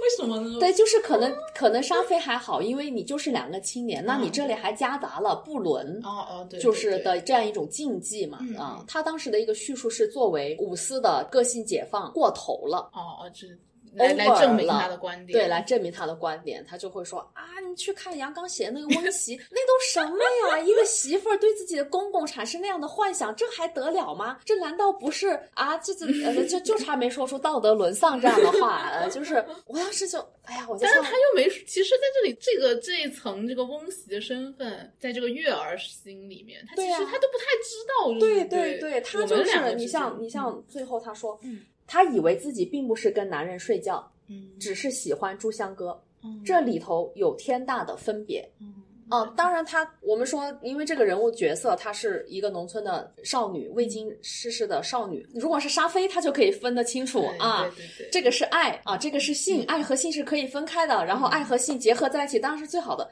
那她一个少一个农村少女，她讲不出来这些，她就只知道单纯的和男人睡觉，和她因为喜欢朱香哥而跟朱香哥睡觉，这是两件不同的事情。对对对，她的一个很朴素的道德判断。对对对。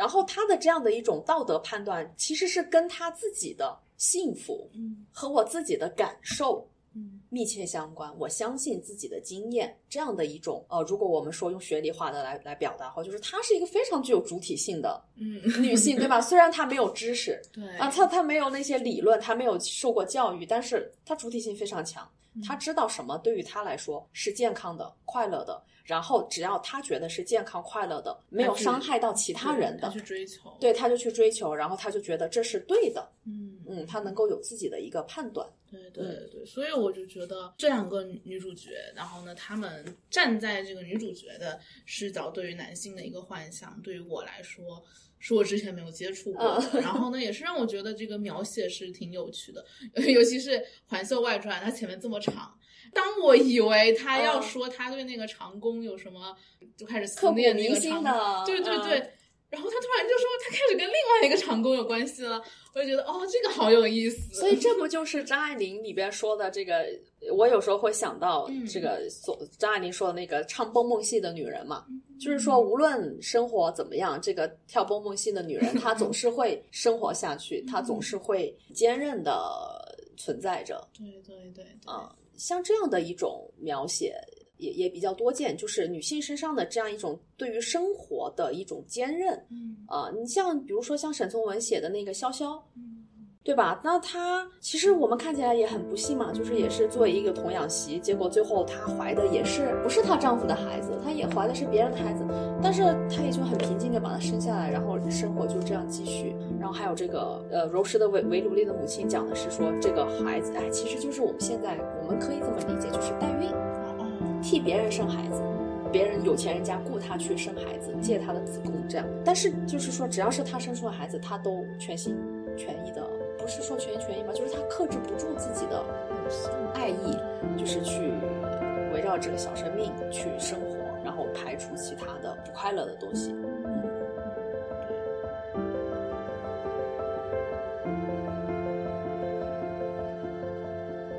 我心上没有笑，但是我也不肯流出眼泪。心的容量是可以更宏大一点的。言语有什么用处呢？文字和诗歌岂不都是被缚住了的徒手？再用这双徒手来演唱自身的苦痛，那我只有对自己挂上长脸的笑。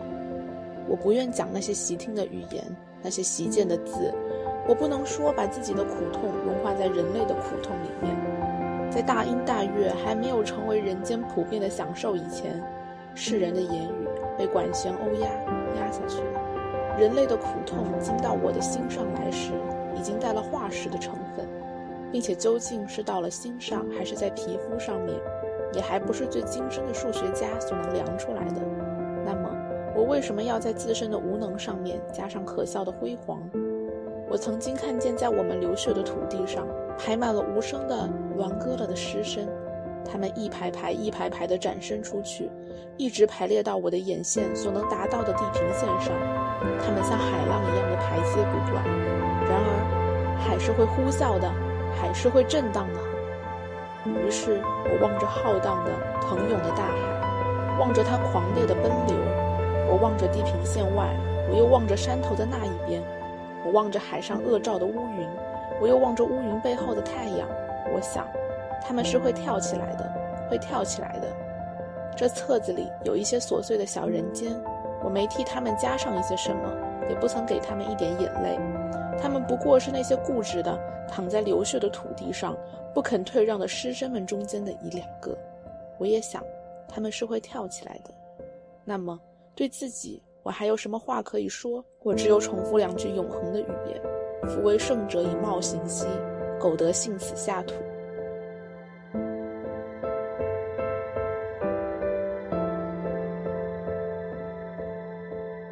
总之就是这些，就是我们想要，就是想要分享和大家。对对，其实基本上就是他大部分的那个小说作品，它体量不大，对不大。虽然说我们在这里把它作为一个女作家来聊，其实呢，她的人生更多的反而不是围绕着创作来进行的。当然，我觉得我们现在可能没有那么多的时间去具体的聊他的人生经历了。但是，就是可以简单的说一下吧，就是他其实是一个呃家庭出身非常不错的一个一个青年吧。对，就是从家庭里面出走了之后。但是他这个出走也没有说什么特别困难的一个状态，因为他现在资料比较少的话，我们就会感觉他之后跟家庭好像都没什么关系了，没有什么纠缠的关系。他走出，他好像接受教育啊，然后投身这个革命啊，都没有受到，起码在他自己的叙述里边来说啊，没有受到特别大的阻碍。对啊，而且他投入了革命之后就挺顺畅，对革命工作也进行的非常顺畅。对对对对，然后呢，因为他是有一个英语的背景，然后。对他的英文非常好，对对对，其实他有有一些的作品是英文写，英文写的，像那个肉刑，对肉刑其实是英文写作的。然后呢，他在当时其实他的生活，就像比如像这一篇这个文集，它里面有很多是他的这个报报告文报告文学，对对对，是他的作为记者这个身份。其实他主要在这个革命阵营里面的工作还是记者和文学编辑，嗯啊，他担任了很多，比如说像《大公报》的文学文艺副刊这样的主编。这样的一些工作，他的生活吧，就是我们现在去想，他的生活主要是围绕革命在进行的，而且会让我觉得对他的这个被忽视更加愤愤不平的一点，就是，嗯，其实他启发了特别多的他身边的人，对，然后他被启发的这些人，其实受到了挺多的，是的，我们可以看他 对他的一些回忆文章、一些怀念文章里面都有谈到，对对对，你比如说就是这个阳刚文集的编者就是萧乾，萧乾其实在文学史里面是会。琢磨比较多，反正比杨刚重要那那 必定是对对对。但是萧乾其实就是在杨刚的帮助下，就是走到了革命的道路。还有他的那个哥哥杨杨什么来着？杨朝对，写到对他的他的笔名，我现在一下子没想起来。都是嗯，就是就是，尤其是萧乾吧，就是因为因为我在知道杨刚之前，我就知道萧乾了。但是就是这个被他带上了革命道路，然后呢，其实当时他们两个也是经常，比如说一起编辑，就比如说萧乾工作伙伴，对对，工作伙伴萧乾当时可能一下子现实的这个考虑没有办法去编这个大公报，然后就是由杨刚来接任他。对，但是。杨刚的，就是他的这个身份也是没有被我们看到的。当然，这个没有看到就是我们后面的事情了。对对，对。他在当时是地位挺重要的，而且经常是那种，因为他其实走到后面地位会比较高，然后呢、嗯。是这种地位比较高里面可能比较少数的这个女性，因为我在看他的一些传记会说什么是那那那几个人里面唯一的一个女性，对对对对对。他其实当时是挺顺利的，嗯。然后呢，他成为这个大公报的嗯主编之后，后面他也就是他其实他的一生都是在围绕他的工作，到处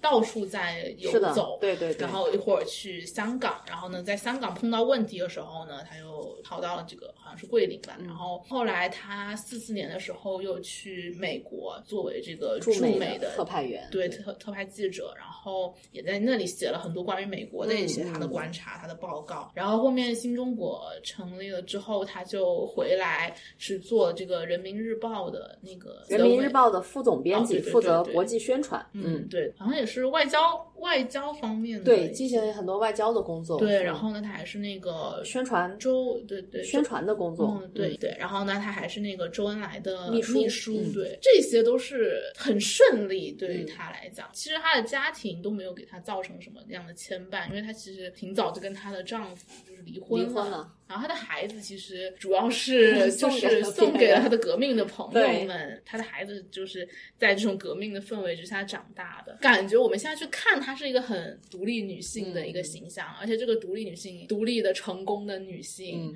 虽然说就是我们现在没有办法具体的去讲，就是因为时间的问题，呃，她后面最就是她的一个也算是一个一个谜的感觉，嗯就是她在五五年的时候，对，这个是非常语焉不详的一个选择自杀了。一个一个事情。对，就很少，好像只有大概就是有三个人会有一些比较直接的对嗯这个、这件事情的叙述。其实我们现在也不太知道他当时为什么会在那样的一个情况下选择了自杀，但是我们就看他的人生总体的状况，其实是挺顺利的。对对对，对，这个就是在我准备的过程中，就是我最开始没有想到是吧？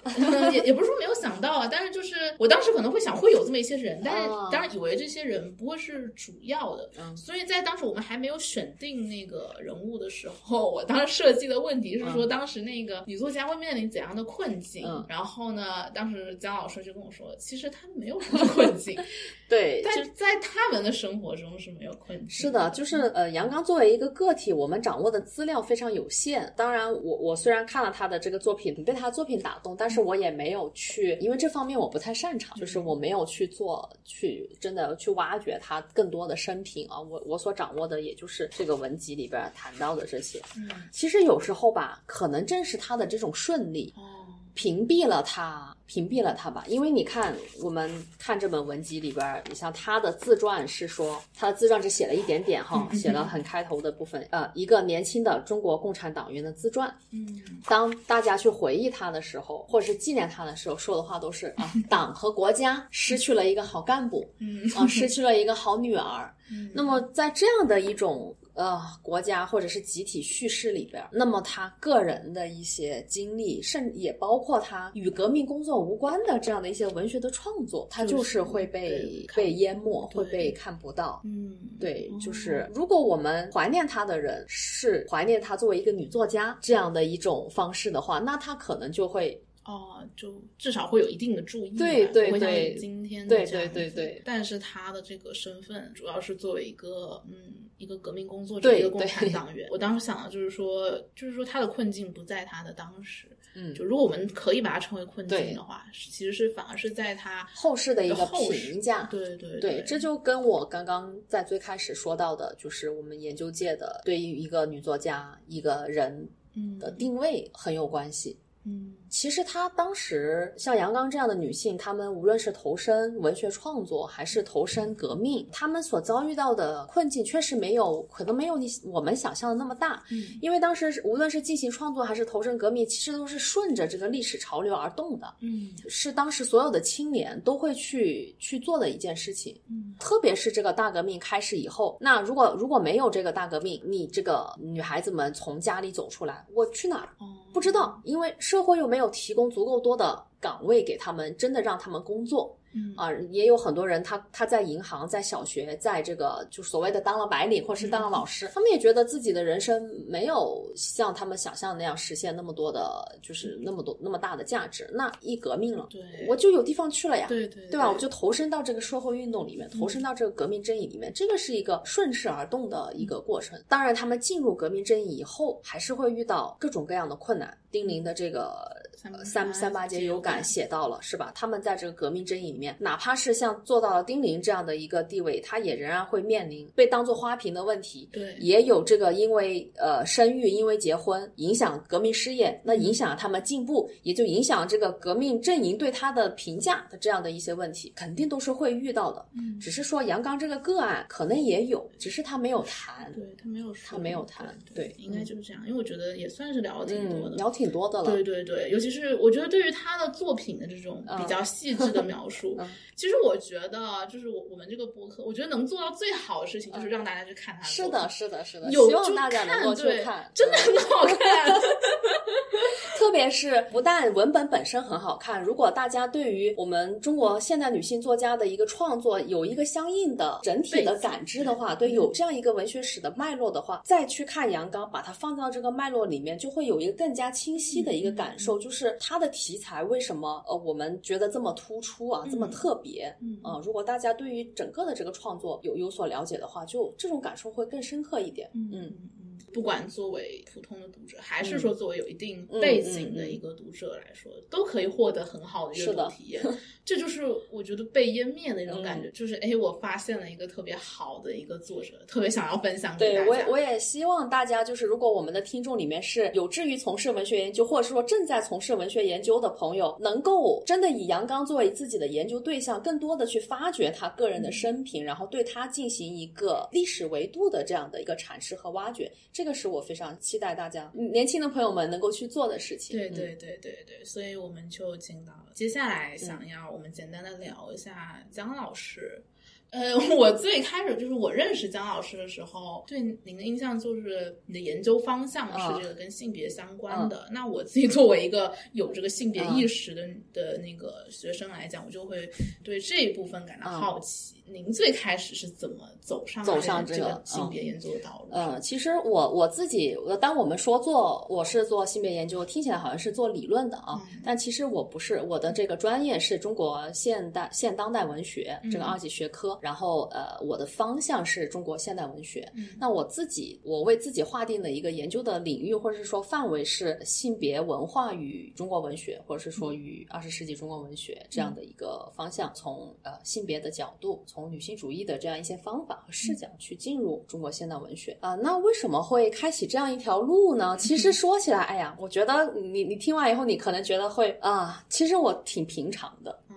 啊、我的这个基本上是我围围，其实就是围绕着单纯的求学、求知展开的啊、但是、嗯如果进行回溯的话，可能也有一些像是命中注定的时刻吧。嗯说起来，要从我的硕导说起吧。嗯呃，我硕导他是原来是做中国现代小说的，那他在零八年的时候去哈佛燕京进行了访学，一个交流项目。从那边回来了以后呢，他就从非常传统的这个中国现代文学的研究转向了一个女性主义。他做的是女性主义理论在中国二十世纪上半叶的一个传播，所以我刚刚才会跟你谈到这个基尔曼的那个《女性与经济》哦哦对。对就是这样的一些著作、一些理论，它怎么通过一种理论旅行进入到中国来？那么对这个这样的一些理论，对当时的文学和文化产生了什么样的具体的影响？然后通过这样一种视角来重新解读现代文学。那我是二零一一年读研嘛，我跟跟我的硕导读研，那我就很自然的进入了这个领域，所以我的开端完全是一个学理性的一个东西。啊、我阅读的第一部文献也非常的经典的学理化，就是波伏娃的《第二性》。啊，嗯，但是我我当时读第二性的时候，我比较幸运，因为在此之前大家读的都是那个陶铁柱的英译本，就是从从英文哦译成中文的那个英译本，那是一个结译本。当我去读第二线的时候，这个真克鲁先生的这个法语直译本，而且完整本当时就出来了，这个译本就就很好读。我我当时还参加了这个出版社举行的一些读书活动，跟这个真克鲁先生有有一些交流，然后我还得了一张很大的这个海报，就是波伏娃那那个书的封面的海报。说起这张海报，这张海报后来就跟着我读研读博，一直到现在，就是我我我现在把那张海报裱起来，就挂在我的书桌前面的墙上。嗯，对，就是。嗯，我我我不是说我对波伏娃有多么的迷恋，或者是我多么同意他的观点，而是说，因为他和第二性对于我来说是一个很重要的时刻，是一个开端，所以把它挂在我的书桌前面。就是我很消沉的时候，我看着这样一张海报，就回忆起初心嘛，就是说，嗯。还是可以获得很多很多很多力量，也很多鞭策吧。那么我然后从第二线开始，我就读了很多这方面的文献嘛。哎呀，就经典三大套嘛，这个约翰穆勒的女权辩护，啊，这个玛丽沃尔斯东克拉夫特的这个妇女的屈从地位，然后凯特米尼特的新政治这样的一系列，哎，这个是非常典型的一个理论阅读的路径。然后艾小明老师、李小江老师、李银河他们各位前辈的这样的一些论文集啊之类之类的，嗯，这都是标准文献啊。那我稍微特别。别一点的就是另外的一条阅读线索，就我刚刚跟你说过的，我说到的这个方向，就是因为是理论旅行嘛，就是说晚清民国的这样的时候，西方的女权主义它怎么进入到中国来？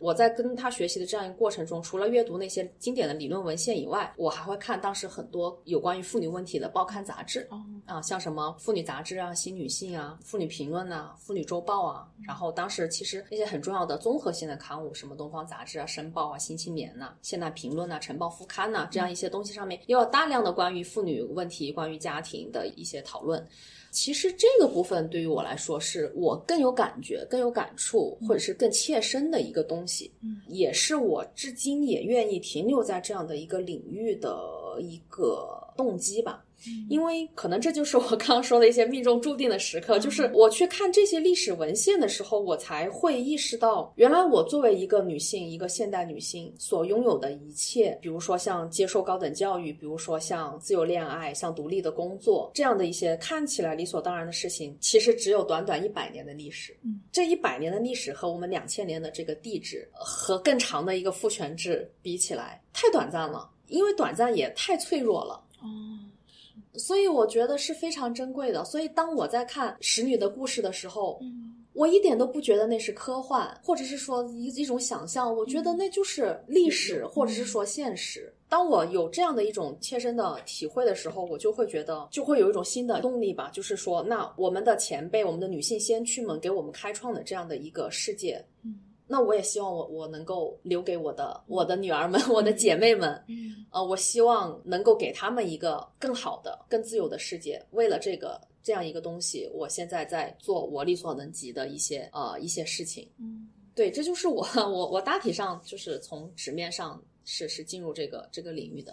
呃，但是我进入这个领域的时机可能比较好啊，就是刚好赶上了这个，因为 呃，因为硕士嘛，硕士是二十五六岁，二十三四岁嘛，这个时候是女性一个非常啊。就是进入了一个适婚适育的年龄，你能够理解吗？可能你现在还年轻，可能还感觉不到。就是在这个年龄段的时候，我们当下这个社会对于女性的期望就和男性就不一样了，就开始区别对待了。这个时候是我们很容易对自己的身份、对自己的性别、对自己的所有的一切感到非常愤怒。非常焦虑、非常迷茫的一个一个时候，那那我在这个非常敏感的时期，我我拥有了这个理论的武器，对，然后我就觉得它帮助我在很大的程度上躲过了当时的那样的一种被愤怒和焦虑可能会突然袭击的那样的一个一个可能性，嗯。对我，我我预先知道了嗯敌人有什么套路，是吧？这个虽然没有什么解决的办法，对，但是该来的轰炸还是还是来。但是等于我先有了防火墙，对吧？那我就没有被炸成焦土，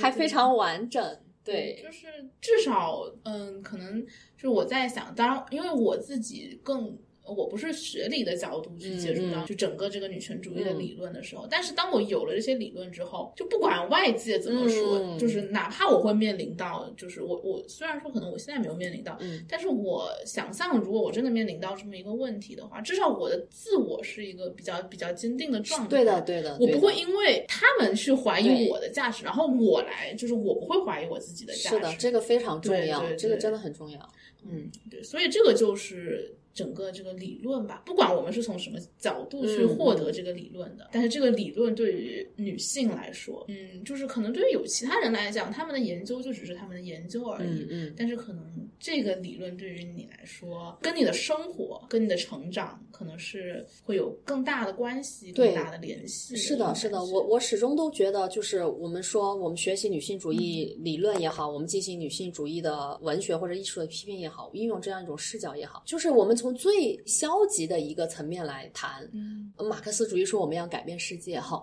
那。就是女性主义，它当然能够改变世界，但是如果它即使它不能够改变世界，它也能够改变自己。嗯嗯改变自己不是说让我们自己去无限制的去适应这个社会，而是说理解我们怎么样被社会所塑造。嗯了解了这样的一种知识以后，再重新去认识这个社会，然后重新找到自己和社会整个社会文化环境协调的一个位置。嗯我觉得女性主义的理论也好，知识也好，思想也好，是非常有帮助的。就是我们说的这个觉悟，嗯 作为一种可以说是作为一种方法吧，对于我们每一个普通女性自身的生活，真的挺有价值的。嗯起码能够维系自己的自我在一个相对完整和平静的嗯状态里面。不管怎么说，就是女权主义的理论是给了我特别多面对任何一种生活的嗯困境的力量的。就是我能够相信，当我在有这样的一个理论武器的时候，我不管面对怎么样的问题，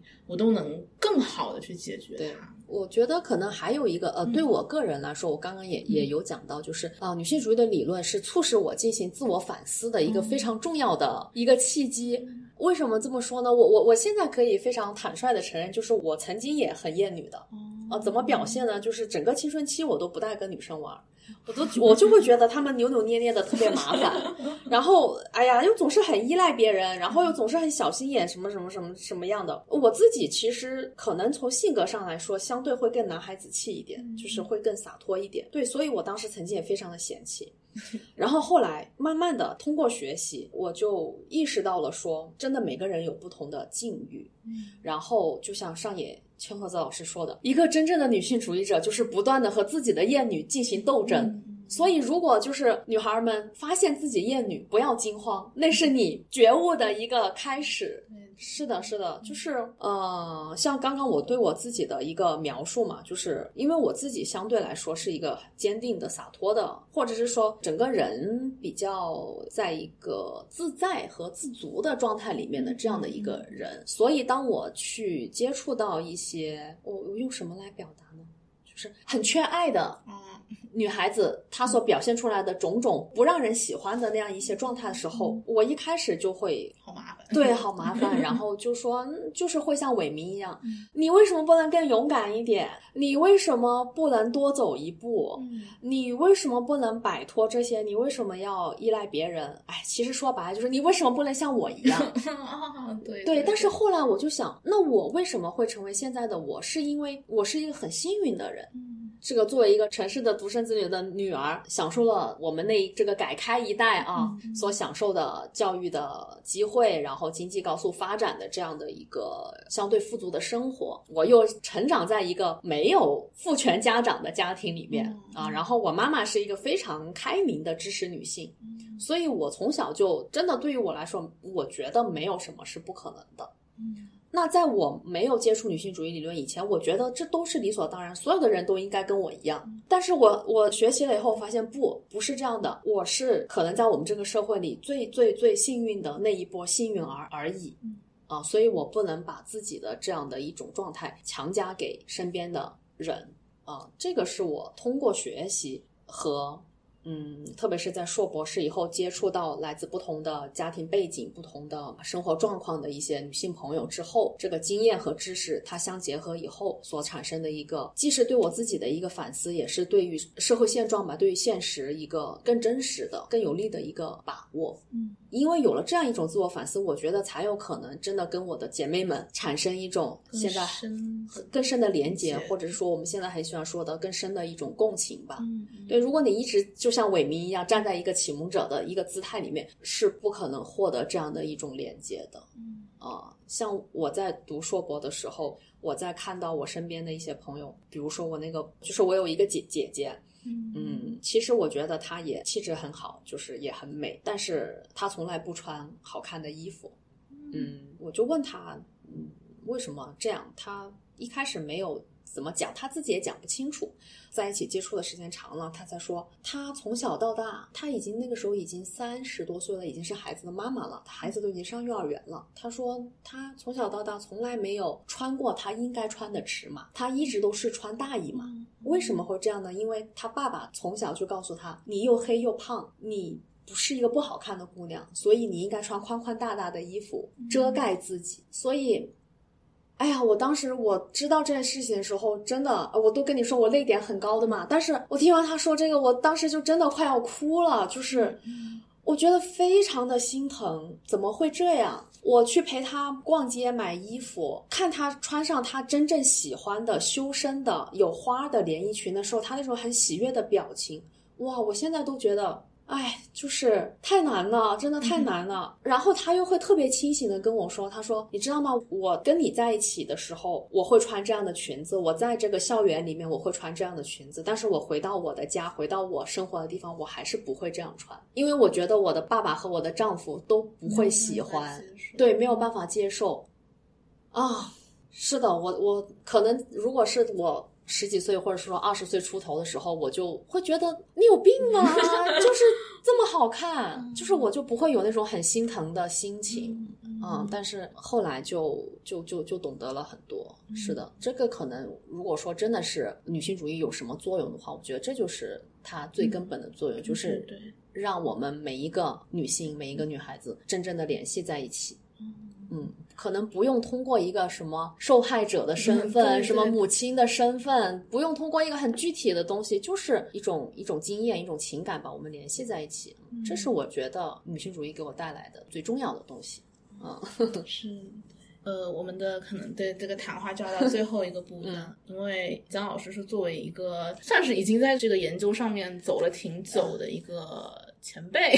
不能说前辈，呃，就确实做这个也做了整个硕博到现在也将近有有十年了吧。嗯，对对对，所以说至少你是在这个领域里面的，作为一个在这个领域里嗯嗯。面的学者，就是如果说我们呢有一些嗯嗯。听友，可能因为大有家志于对对对有志于要进嗯。入这个领域，不管是从怎样的一个角度嗯。嗯进入这个领域吧，他们带着他们的这种女性主义的视角嗯嗯。进入这个领域的话，你觉得你有什么能够给他们的？呃我我觉得可以稍微介绍一下，嗯就是我们国内啊，我我只能限于人文学科内部。如果你是从性别这样一个视角或者一个方法来切入这个你的研究对象的话，它主要有哪样的一些路径？如果我们单纯的是讲性别的话，关于性别的研究，它从学科分类上来说，它应该是属于大体上属于社会学的一个范畴。嗯比如说像我们很熟悉的上野，然后李银河，是吧？对他们都其实是社会学家嘛。嗯啊，他们关注的是像性别制度、家庭制度、亲属制度的这样一些制度层面上的问题。那我们人文学科，我们人文学科就是文史哲嘛。嗯，那么人文学科内部的，如果是你要是你是说做女性主义这个方向啊，或者是说做性别这个方向，大体上呢是有三条路径啊。嗯呃，第一个就是纯粹的理论研究，嗯那一方面呢，是一个从女性主义的视角重新去审视既有的哲学、伦理学、政治学、社会学等等等等的这样一些重要的理论和理论家，就这是一个借用女性主义穿透理论的这样一一个方向。那另外一个就是一个女性主义自身的理论建设，比如说像法国这个伊利格瑞，他们这些前辈做的就是更多的是一个自身的理论建设的这样一个工作。那么严格的来说呢，国内的女性主义理论研究其实是非常缺失的，所以我很希望年轻的朋友们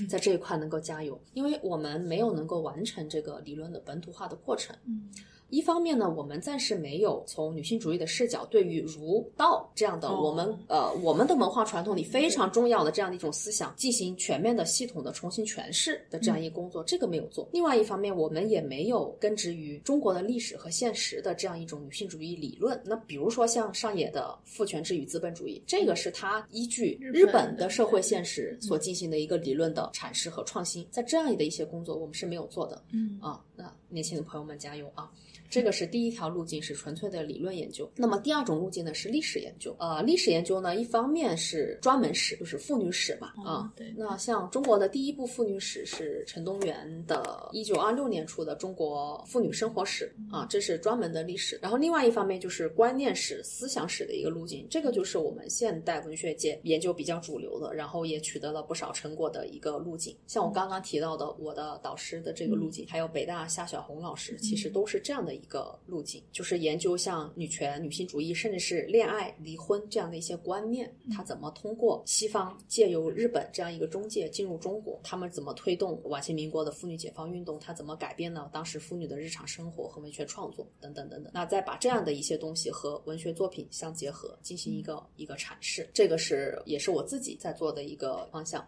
那么第三种呢，就是女性主义文学文化批评，这个比较好理解，就是从女性主义的视角，对于文学的文本啊、艺术的文本啊，甚至是文化现象，就是像我们一些社会议题啊，嗯然后这个大众文化的产品啊，进行一些解读吧。嗯啊、所以就大体是这个方向。所以就是说，如果大家是想从人文学科进入呃女性主义的研究领域，那首先你要确定自己的学科和专业方向，就是你是走人文呢，还是走社科呀？那这两个路径是不一样的。然后呢，我自己觉得，无论你是走哪个方向，选哪个学科、哪个专业，最基础础的一个工作是基础的理论和历史这两个维度相结合。然后再找到女性和自己的学科专业相结合的一个点，是以性别作为视角切入你的学科，切入你的研究对象，这是一个可能比较切实的一个一个路径吧。嗯那 如果还有什么呃想说的，就是一旦你进入了这个领域，嗯，那就意味着你和你的日常生活和整个的性别秩序和整个的社会习俗，就很大程度上进入了一种对抗性的状态里边。哦哦